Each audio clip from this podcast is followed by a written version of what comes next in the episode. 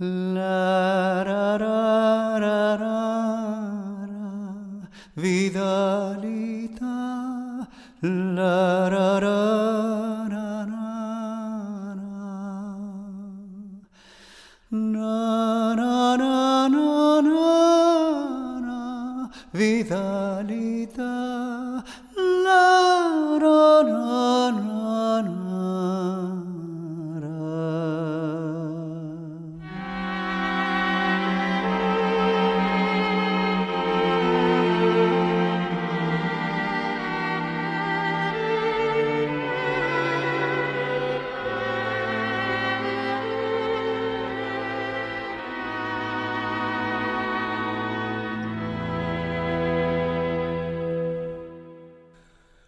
Hola, soy Jairo.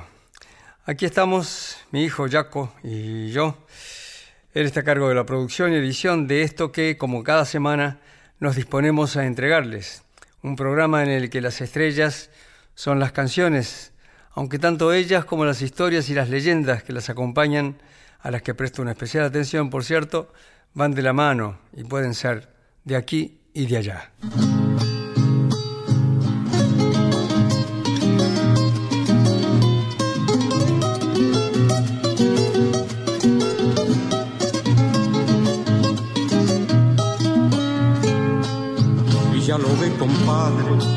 Sigo en la huella. Y ya lo ve, compadre, sigo en la huella. Me topan y me chuchan y me atropellan.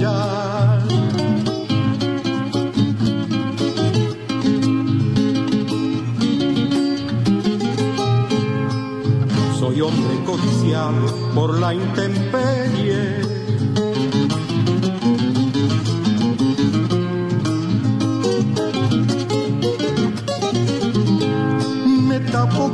Espalda que es y puede.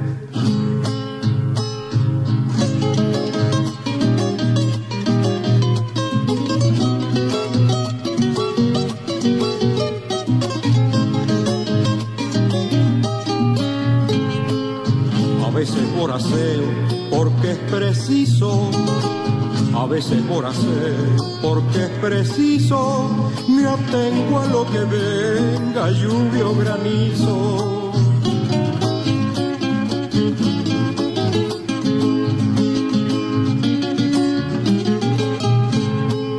Las manos que yo tengo son manos buenas.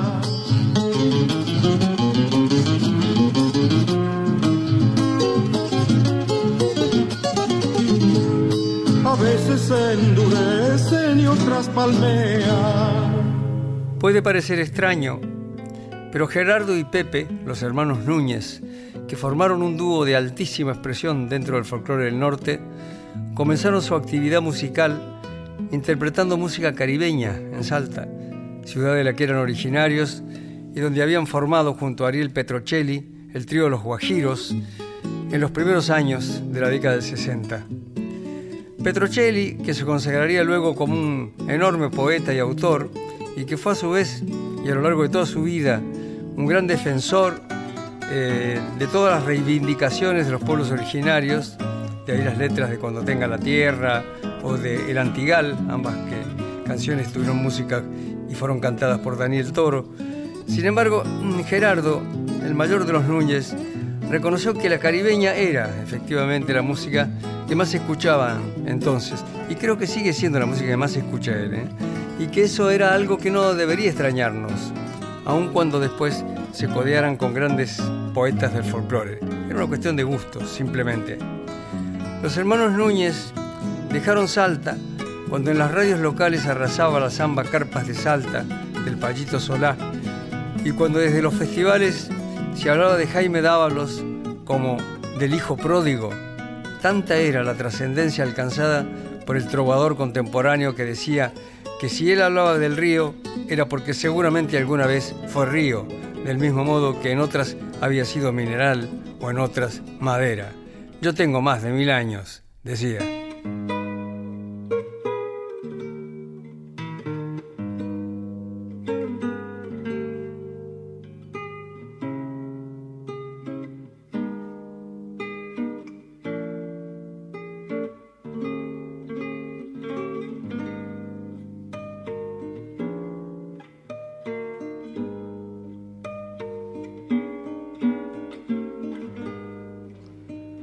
Mínimas heridas lastimado.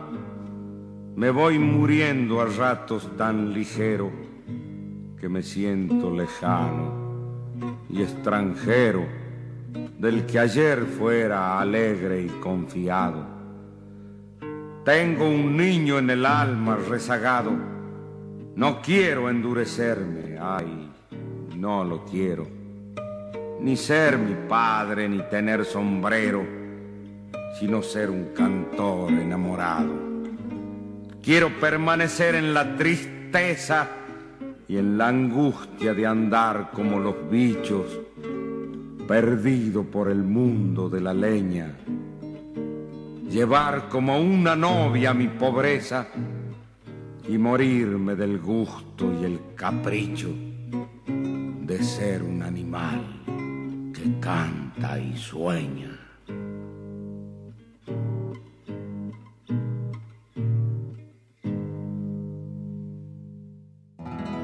Cuando los Núñez llegaron a Tucumán, la ciudad los recibió con la imagen inverosímil de la locomotora del tren El Aconquija, arremetiendo contra la estación Sunchales, derribando todo lo que encontraba a su paso y atravesando el hall central de la estación para ir a detenerse recién en los aledaños de la Plaza Alberdi. Un accidente espectacular que por fortuna no produjo víctimas. Ese Tucumán efervescente que vivía en ese momento un romance con el absurdo a través de las obras del dramaturgo y escritor franco-rumano Eugen Ionesco, del que Guido Parpagnoli acababa de poner en escena la cantante Calva, y no era la primera vez que alguna de sus obras se montaba en la ciudad.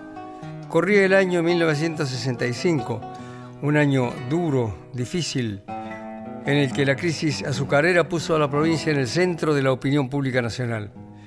Los hermanos se instalaron en San Miguel de Tucumán, a donde habían ido a estudiar. Gerardo arquitectura, Pepe filosofía y Canuto, que es otro de los hermanos Núñez, que eran 10, ingeniería. Salvo Pepe, los otros dos terminaron la carrera. Es más, creo que Gerardo, según lo escuché contar, todavía vivía de la arquitectura en los últimos tiempos. Y fue ahí donde se volcaron definitivamente al folclore, alineándose en el movimiento renovador surgido en esos años, que tenía como centro neurálgico a Cuyo, más concretamente a Mendoza. Ellos adhirieron a ese movimiento, pero lo hicieron desde Tucumán, transformado ya en su definitivo lugar de adopción. Se hicieron fuertes en un boliche, lugar de encuentro o como uno le quiera llamar, a uno de esos sitios donde la bohemia llegaba del brazo de la noche y dibujaba en los rostros de los hombres y las mujeres que frecuentaban el lugar el deseo común de oír cosas nuevas, pero abrevando primero en lo conocido. Ya se sabe que para que nazca un niño no es necesario matar al abuelo. El 55, así se llamaba el boliche, y estaba frente a la Plaza Alberdi. En ese lugar la camaradería corría a la par de la música y del vino, y era frecuentado por Hugo Quinteros, un personaje de la ciudad conocido como el Ciego Pancho, las hermanas Carmona, Mercedes Sosa, quien en ese tiempo cantaba con el seudónimo de Gladys Osorio para que los padres no se enteraran de que cantaba. Los hermanos Núñez eran jóvenes. Gerardo tenía entonces 24 años y Pepe 21. Escribieron muchas canciones, pero sin duda la más famosa fue la primera de todas, que lleva precisamente el nombre del boliche y tiene ritmo de chacarera. Chacarera de 55. Como particularidad, no muestra en su letra un paisaje rural, sino urbano, y no son pocos los que afirman que estableció una línea estética renovadora para la chacarera.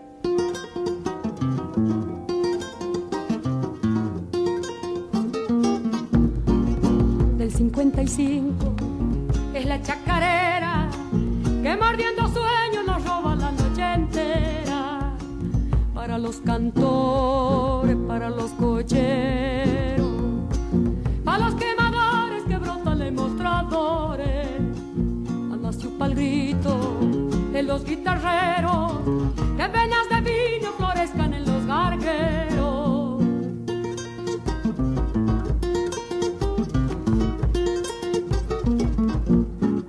Golpeando la noche, vuelve el ciego Pancho,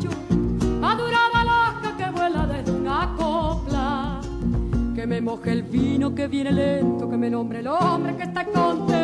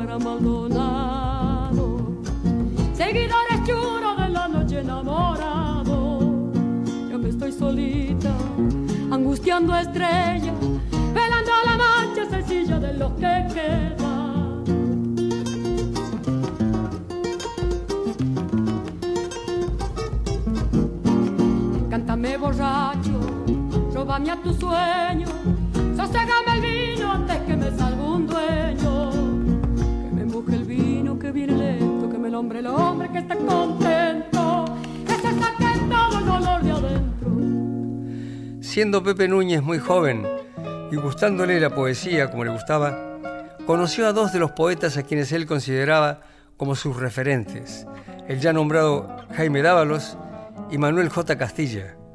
Fue en un bar de Salta que ambos bates frecuentaban. Podría decir, decía Pepe, que en ese lugar estuvo lo esencial de la escuela, tanto de la música como de la vida para mí. Solo había que sentarse y permanecer atento a la escucha de lo que hablaban aquellos dos hombres llenos de gracia y de sabiduría. En el duelo verbal de cada conversación encontraba el joven artista la guía poética que podía trasladarlo a lugares impensados, sitios que aprendió a conocer aún sin conocer, y allí estaban aquellos dos gigantes, Castilla y Dávalos, con sus tertulias siempre florecientes, enseñando sin querer enseñar a quien quisiera aprender, y descifrando con simpleza los modos y maneras con los que se nutría la fecunda y por entonces integradora y testimonial poesía salteña.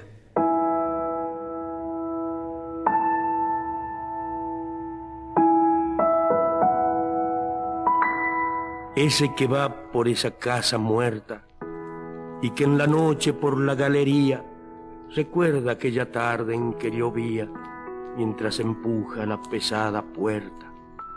Ese que ve por la ventana abierta llegar en gris como hace mucho el día y que no ve que su melancolía hace la casa mucho más desierta.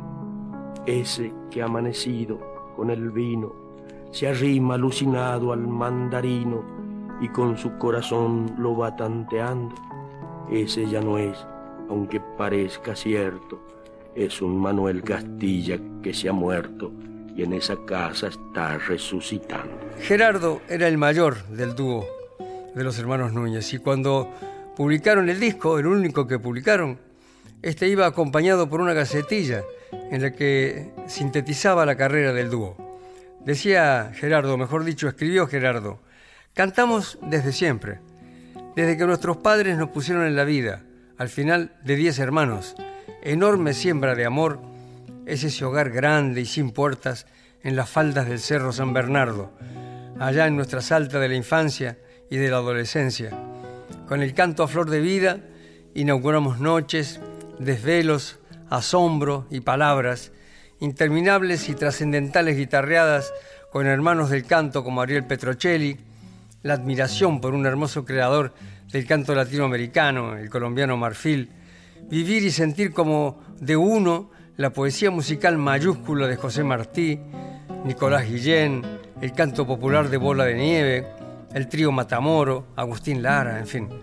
Luego, sentirnos cobijados en Tucumán por su última bohemia, Alfredo Grillo, Adolfo y Hugo Carmona y sus hermanas, Miguelito Ruiz, Hugo Díaz, el querido ciego Pancho, de esta fraternal bohemia y del lugar donde solíamos encontrarnos, nació nuestra primera composición, que fue la Chacarera del 55.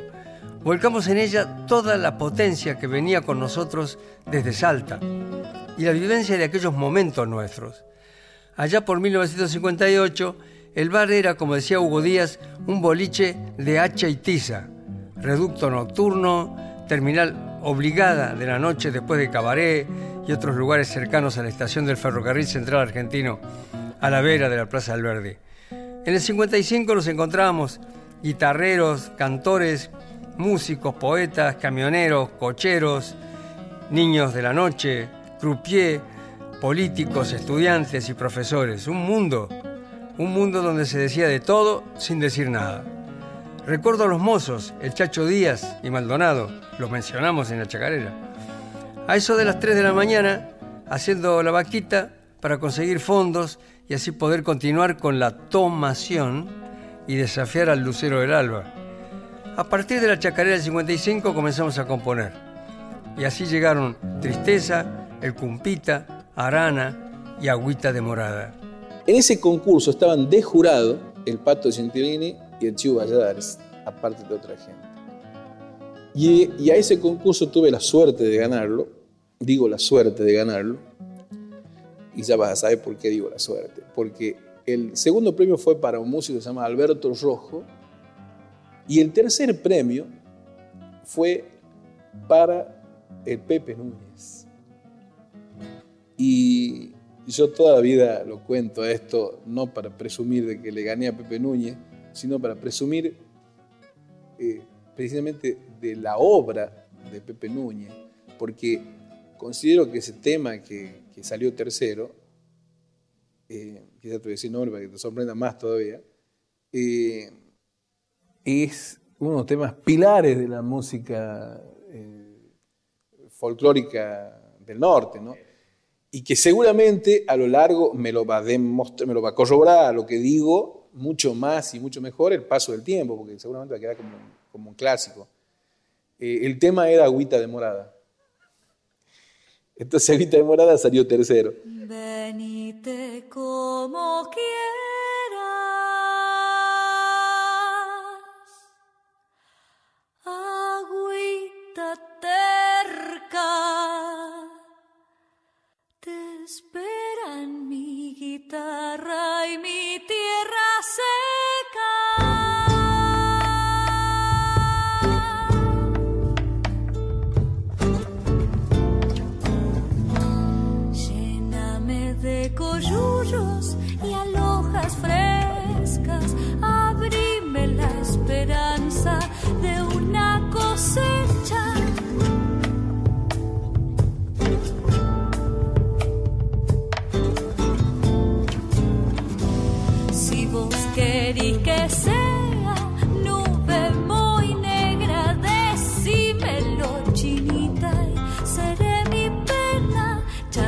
Chacarera, chacarera que canto mientras la espero. Si se moja mi guitarra, que mi llanto le sea ajeno.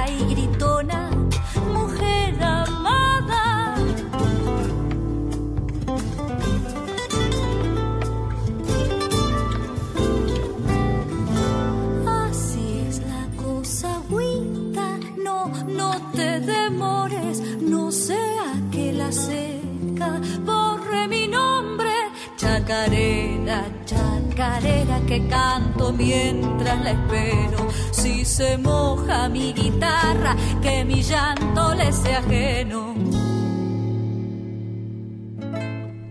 Ya estábamos en nuestro oficio, continúa diciendo Gerardo. Querido oficio, que nos taladra el alma de gozo, de angustias, de sueños. Ya sabíamos cuál era nuestro camino. Sabíamos que la cultura nace en el corazón mismo del pueblo, en sus vivencias, en su hacer diario y en su lenguaje cotidiano. De él surgía nuestro aporte y eran nuestros puntos de referencia los grandes creadores del canto popular, no solo de Argentina, ¿eh? sino de toda América. La forma de expresión que elegimos se convirtió en un auténtico goce, pero también en una lucha diaria. En nuestros temas, el hombre es necesariamente el centro del paisaje poético musical. Es el amor de la lucha cotidiana, es la esperanza y el dar la mano, es la alegría y el dar aliento. Y compusimos quizá más o menos un centenar de temas. Además, están las obras integrales como Zafra. No tuvimos como intérpretes una difusión masiva, pero nuestros temas fueron grabados y cantados por muchísimos artistas, muchos de ellos de primera línea como Mercedes Sosa, que los difunde por todo el mundo. Como obreros de nuestro oficio, sabemos que ya otros cimentaron nuestra cultura popular. Nosotros debemos cuidarla y hacerla crecer. No importa si la tarea es lenta y silenciosa, con tal de que sea segura y auténtica. Nuestro público así lo entiende. Y sabemos que nuestro canto está en el grueso del pueblo que lucha y espera. Además de componer juntos nuestros temas, también lo hacemos individualmente o con otros poetas o músicos y hemos ofrecido espectáculos junto a artistas plásticos de Tucumán y de Salta, unas experiencias que resultaron muy positivas porque aclaran, definen y suman aportes al patrimonio de nuestra cultura.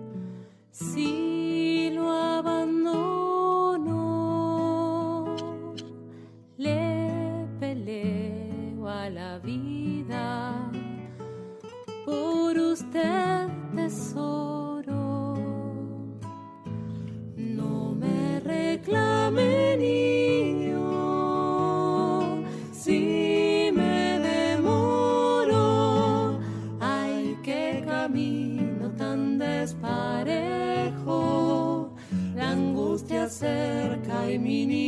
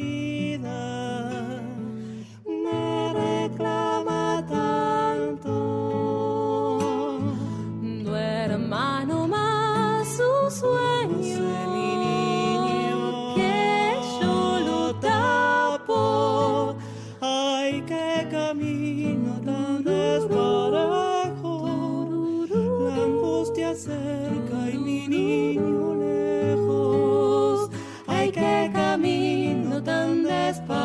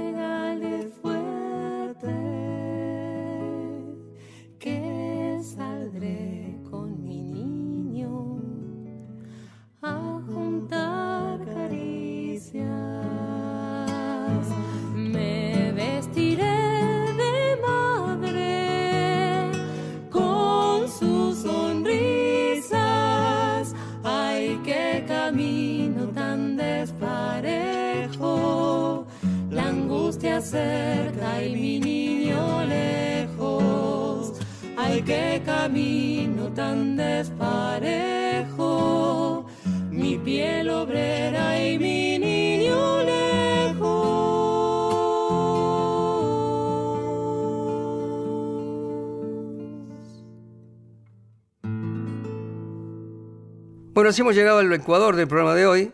Vamos a hacer una breve pausa y enseguida volvemos. No se vayan.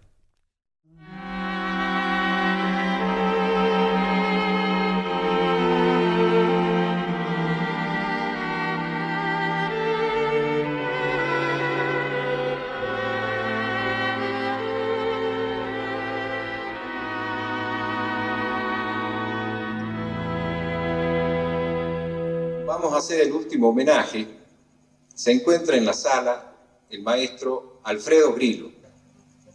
El maestro Alfredo Grillo es una figura fundamental en la música este, folclórica, violinista de primera línea, ex primer violín de la Sinfónica, pero sobre todo un hombre de la noche, un hombre que lo lleva al violín en el corazón. Y le queremos dedicar, por supuesto, este tema. Yo compuse con el maestro una chacarera que se llama eh, Muchacha de los Cielos. Y le voy a contar un poquito porque a lo mejor él no se acuerda. No porque sea viejo, ¿no? Este, estábamos una noche con Alfredo y, le digo, me dice el maestro, Pepe, ¿qué, qué habrá visto? Dice Yupanqui. ¿Qué le habrá visto a la luna para hacer una cosa tan bella como, como la luna tucumana? Claro, me toma de sorpresa el maestro y, y me pongo a pensar un rato. A veces pienso. Y, y después de, de- de- de redondear las palabras más este, firmes para contestarle, le digo, vaya a saber, maestro.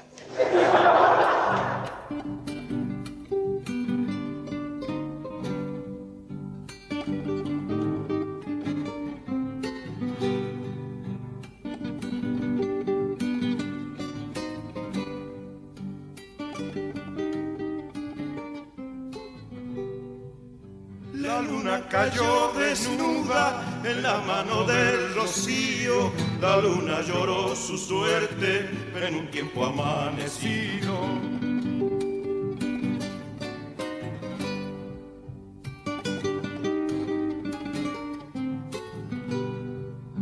No andará ya por los cielos con su pollera de plata. Su fiesta se fue muriendo entre los brazos del alba.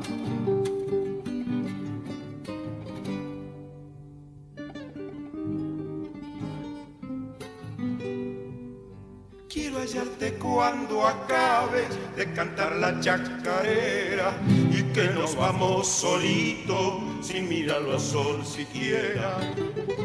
Violinero, no te lleves esta copla tu silencio, que la luna como un beso cae desnuda de recuerdo.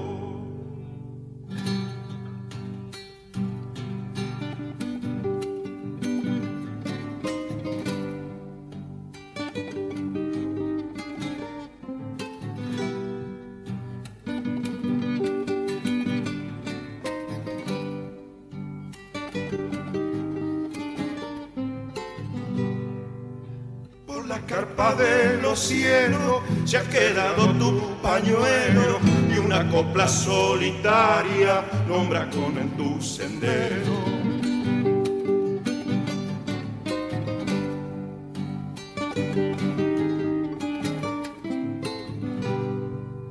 No andará ya por los cielos con su pollera de plata. Su fiesta se fue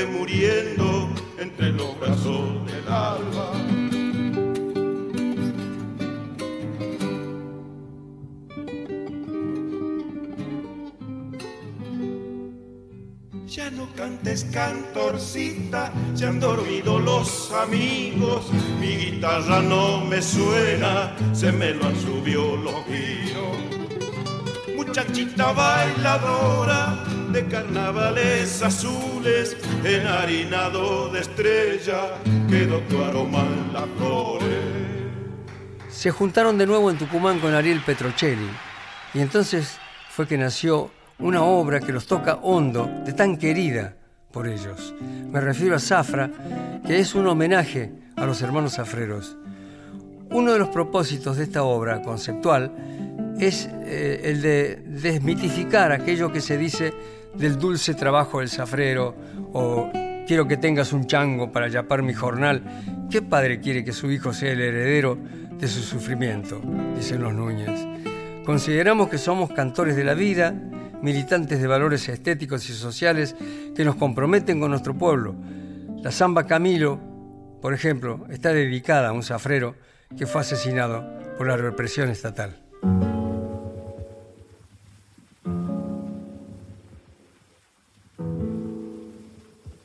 que Camilo este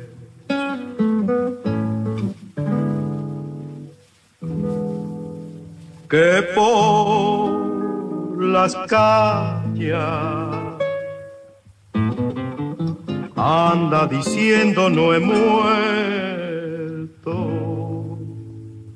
que Camilo este que nunca quiso. Que lo conviertan en nada. Corazón porfiado, quedó tu sombra cuando golpe tu recuerdo.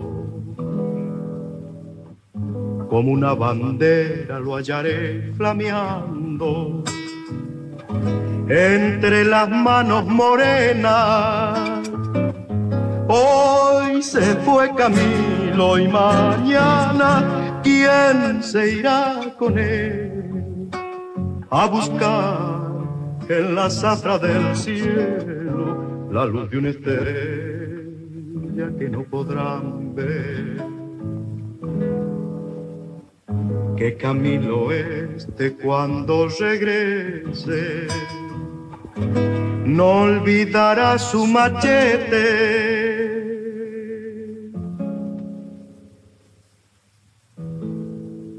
¿Dónde iremos, viejo?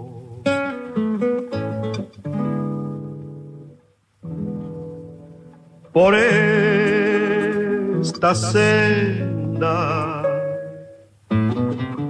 si al final de ella no espera nada más que un largo silencio de cuervos que miran al surco ya no soy el hombre pequeño y lento. Ahora me agito en la copla. Ahora soy el grito de aquel Camilo que nunca pudo estar muerto. Hoy se fue Camilo y mañana ¿quién se irá con él a buscar en la zafra del cielo la luz de una estrella que no podrán ver? Que Camilo este cuando regrese no olvidará su machete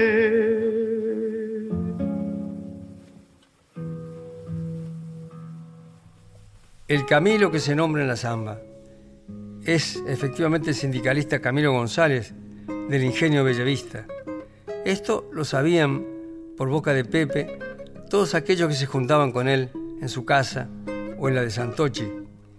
En lo referido a la muerte de este sindicalista, el Pipo Pucci sostiene, en 1965 y la primera mitad de 1966, la violencia social alcanzó grados extremos, con numerosos ingenios tomados, sueldos impagos durante meses, refriegas entre trabajadores y policías y aún entre los propios obreros, que tuvieron resultados sangrientos, como en el caso del sindicalista Camilo González del Ingenio Bellavista, que fue asesinado a fines de 1965 por un pelador santiagueño cuando en una asamblea de trabajadores se disputaban la prioridad de la paga entre obreros estables y temporarios. Los hermanos Núñez pusieron mucho de sí mismos en el sentido homenaje que rindieron a los zafreros. Aunque dicen que muchas de las cosas que ellos denunciaban no han cambiado demasiado. El trabajo en la zafra sigue siendo igual de duro a pesar de los avances técnicos y en los surcos labrados continúa siendo repugnante el olor del bagazo. Seguramente debe haber más Camilos luchando o gestándose en la sombra de los cañaverales. Es vida muchas veces ignorada la de los zafreros de los ingenios. Por caminos tucumanos hacia el monte en que nacieron, tierra de soles ardientes, perfumadas, de poleo. Por caminos tucumanos, vino, vidala y silencio, se van los hombres del surco tan pobres como vinieron. Ha terminado la zafra, dura labor del invierno, la tierra quedó cansada, cansada como el obrero. Ya no se ven en la huella pesados carros cañeros, ya no se siente el zumbido de los trapiches moliendo, y en la noche de los campos como un adiós del silencio, donde antes hubieron cañas, queda la maloja ardiendo.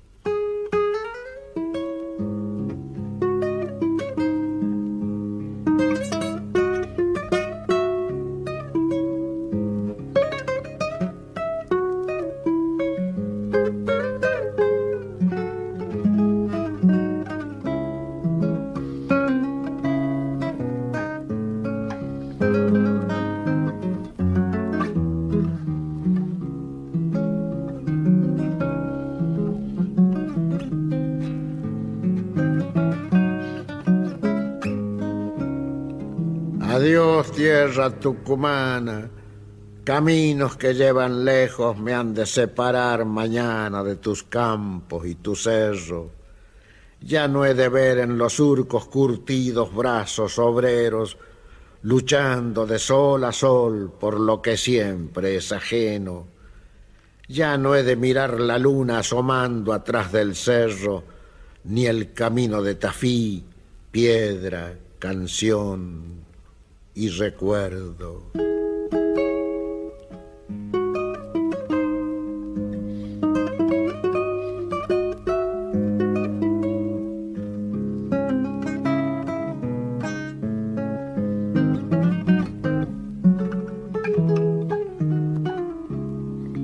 Han de apartarme de aquí caminos que llevan lejos, más allá de aquellos montes perfumados de poleo.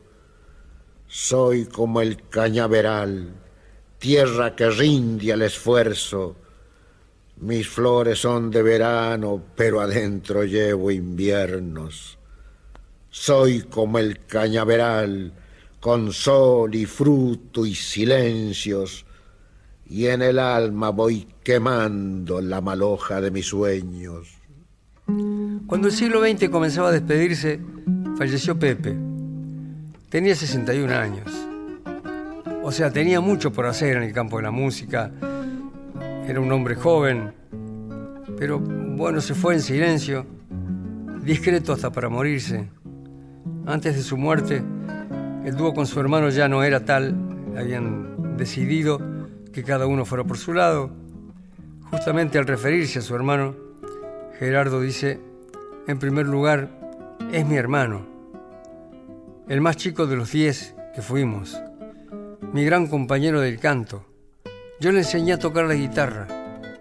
Representa la totalidad en la faz creativa y en el canto nos entendíamos muy bien. No cantábamos bien, pero creo que expresábamos bastante bien. Me doy cuenta ahora que no ha estado mal que nos separemos, porque cada uno siguió con sus cosas. Pepe es la totalidad de un compañero para componer música.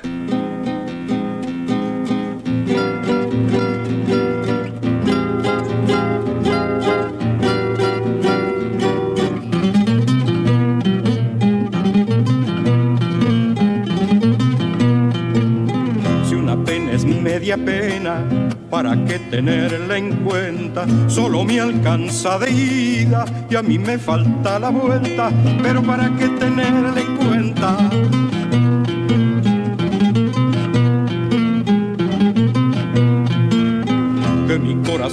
piense que me voy a buscar otro, solo quiero que la pena no camine con nosotros, pero no me voy a buscar otro. La corta y que me importa cuando canto yo me olvido. Ay, si mi pena pudiera hacer lo mismo conmigo, esta corta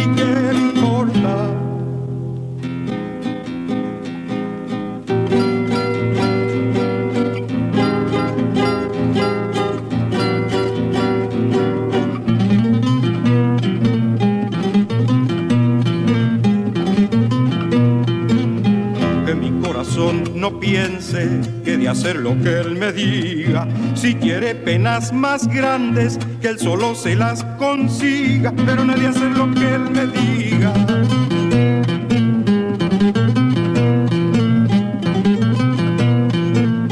Siempre queda alguna senda por donde no van las penas y unas coplas dentro de uno que las van haciendo ajenas, pero siempre queda alguna senda, copla corta y que me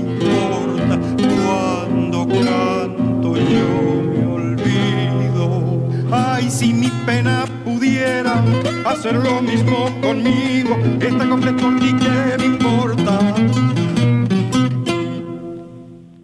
Uno de los grandes amigos de Pepe Núñez fue Juan Falú. Eh, y también tenía este, entre sus eh, defectos, porque tenía también, ¿eh? era el que manejaba muy mal. De él la famosa este, salida, eh, él tenía un Citroën, creo que era marrón, ¿no? Albita, era color marrón. Y estaba gordo en esa época, Pepe. Eh, un día le pregunto a un chango, ¿cómo anda el Citroën, Pepe? Bien, dice, me lo ha salido medio chocadorcito.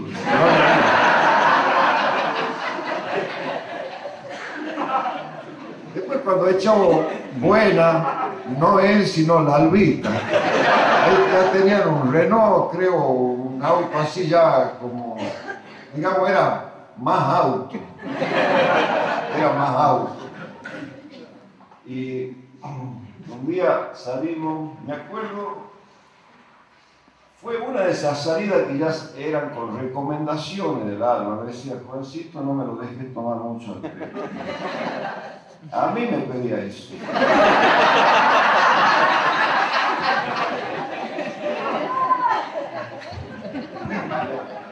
Yo salía con culpa, me iba con culpa, me duraba como un año la culpa. Porque encima el otro me decía que estaba bien. No sabía quién creerle yo. ¿Cómo anda Pepe? Bien, bien. Tiraba un vino nomás. No, pero mira. Bueno, pero en realidad, este, hay una cosa que no es graciosa en, ese modo de, en ese bien que decía Pepe, que es una de las, revela una de las virtudes que yo personalmente le, he admirado siempre, y era que no le mandaba mala onda, este, o sea, no le trasladaba su malestar al, al otro, simplemente decía que estaba bien. Y por ejemplo, siendo yo muy amigo, este, yo no sabía que tenía algunos problemas serios, porque nunca me lo contó. Y una de esas noches que salimos con la recomendación de Alba, eh, eran como las cuatro así, y me, veníamos los dos por la 25 de mayo en el auto, que ya era auto. Y le digo, mira Pepe, para aquí en la esquina de la 25 y 24. Le digo, yo me veía al molino. Para, Pepe. No había nadie. Nadie había. Nadie había, nadie, absolutamente Nadie. Solamente había un taxi este, estacionado con el, el, el chofer durmiendo. Pepe para, pónganle 20 metros antes del taxi para que yo baje. Arranca y lo chocan.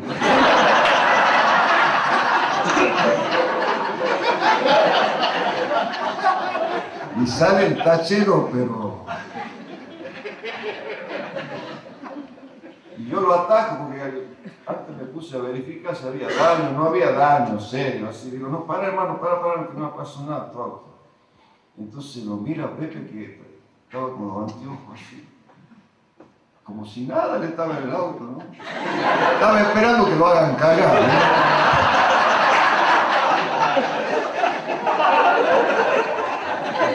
Y me dice, el tachero me dice, ¿qué medio cieguito el hombre?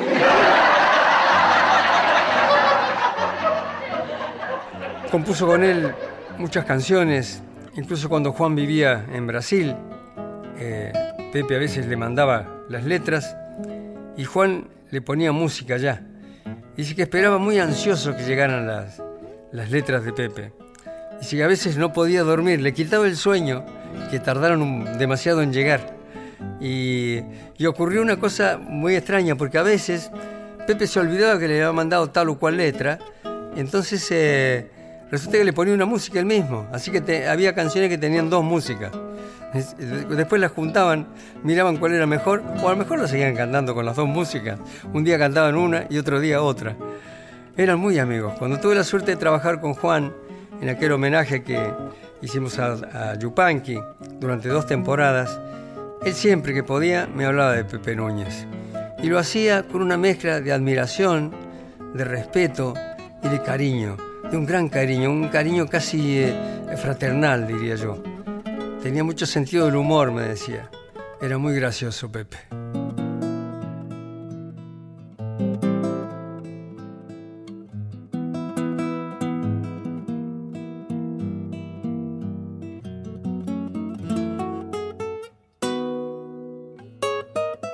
Venga, póngase a mi lado y así charlaremos largo. Afinemos nuestro tranco, porque hay senda para rato. De sencillo mis palabras y usted haga vuestro gasto.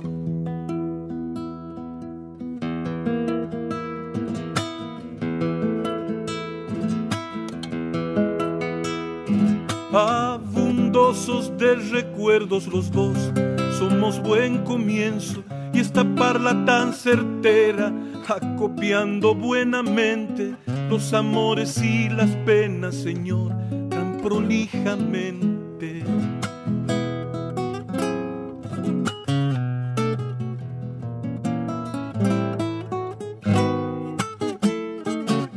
Corazón yo lo respeto y usted, corazón lo sabe. Estuvimos codo a codo, yo pichón y usted mandando. Hoy deshago mis rincones sin luz y hago luz cantando. Puse y pongo en la parrilla cortes finos y achurrajes. Muy gustoso porque puedo, me asolento a viva vida. Corazón, deje que le hable, deje corazón que siga.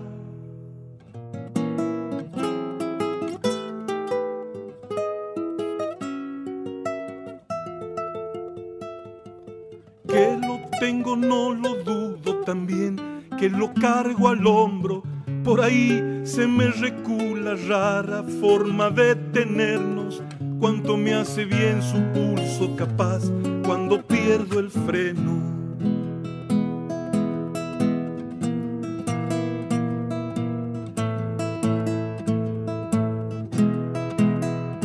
Acuérdese de las veces que yo, casi sin aliento, mordisqueaba soledades que porfiaban y porfiaban, que atropellos de latidos, Señor, como cajoneaban.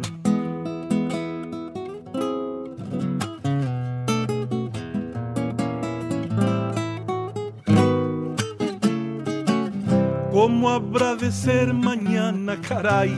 Si se me lo cae, crecerán los huecos tristes triste es carne de cuervo lo nuestro, o si el que arruga fulero soy yo, cálleme maestro. Puse y pongo en la parrilla cortes finos y achurajes, muy gustoso porque puedo, me asolento a viva vida. Corazón, deje que le hable, deje corazón que siga.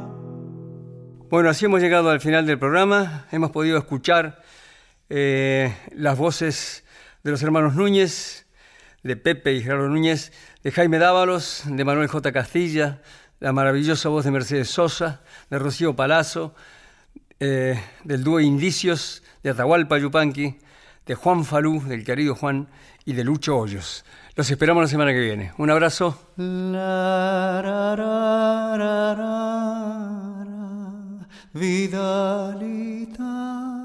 La ra ra ra ra na na na na na na vidalita la. ra ra ra ra